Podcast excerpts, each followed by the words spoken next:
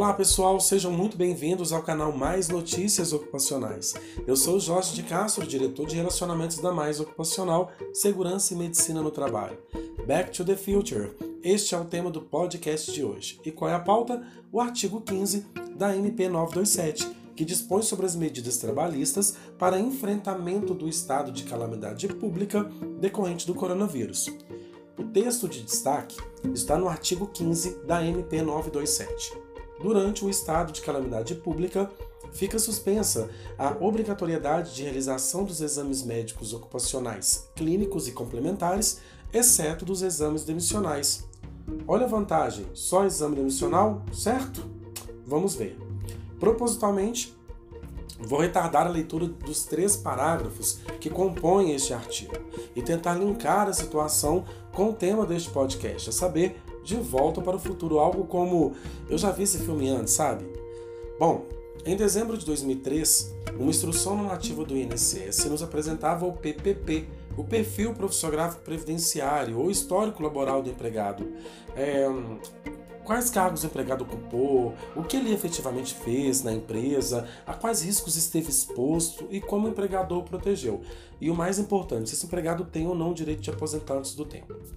No artigo 148 da IN 99, lá de 2003, era determinado que a partir de 1 de janeiro de 2004, o PPP deveria passar a ser elaborado e ser elaborado a partir do LTCAT.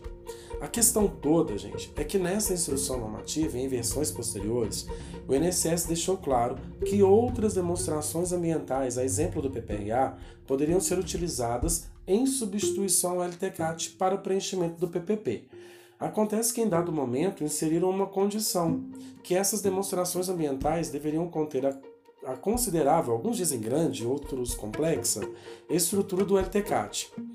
Olha, eu não sei vocês. Fato é que até hoje eu não vi um PPRA ou PCMSO contendo toda essa estrutura. Agora, bora voltar para o presente. O meu receio é que as, entre aspas, letras miúdas ou os parágrafos do artigo 15 da MP 927 sejam ignorados. Isso não termine bem. Escuta aí o conteúdo. Parágrafo 1. Os exames a que se refere o CAPT serão realizados no prazo de 60 dias, contado da data de encerramento do estado de calamidade pública. Parágrafo 2.